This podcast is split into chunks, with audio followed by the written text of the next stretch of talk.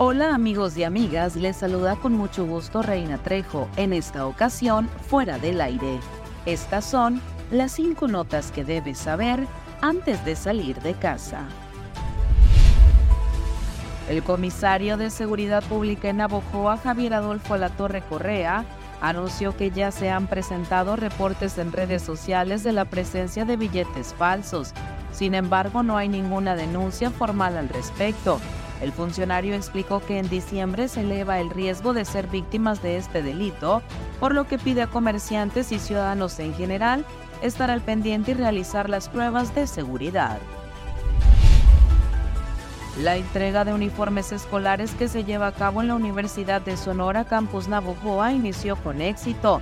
Así lo declaró el delegado regional de la Secretaría de Educación y Cultura, Ramón Norberto Delgado Corral. De momento se prevé la entrega de 20.000 uniformes escolares.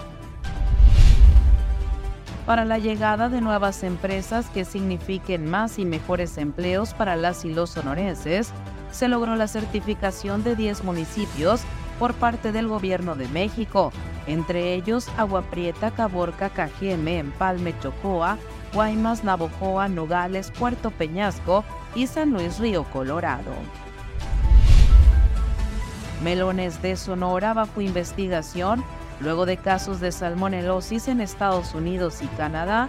Autoridades mexicanas y estadounidenses colaboran estrechamente para esclarecer la contaminación de los melones para descartar que el problema de salmonelosis provenga de melones exportados de Sonora, se ha instalado el Comité de Sanidad.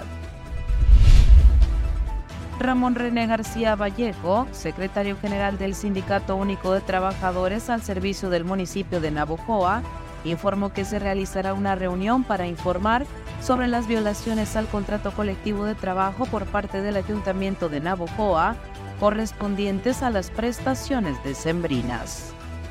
Que tengas un maravilloso día. Para fuera del aire, Reina Trejo.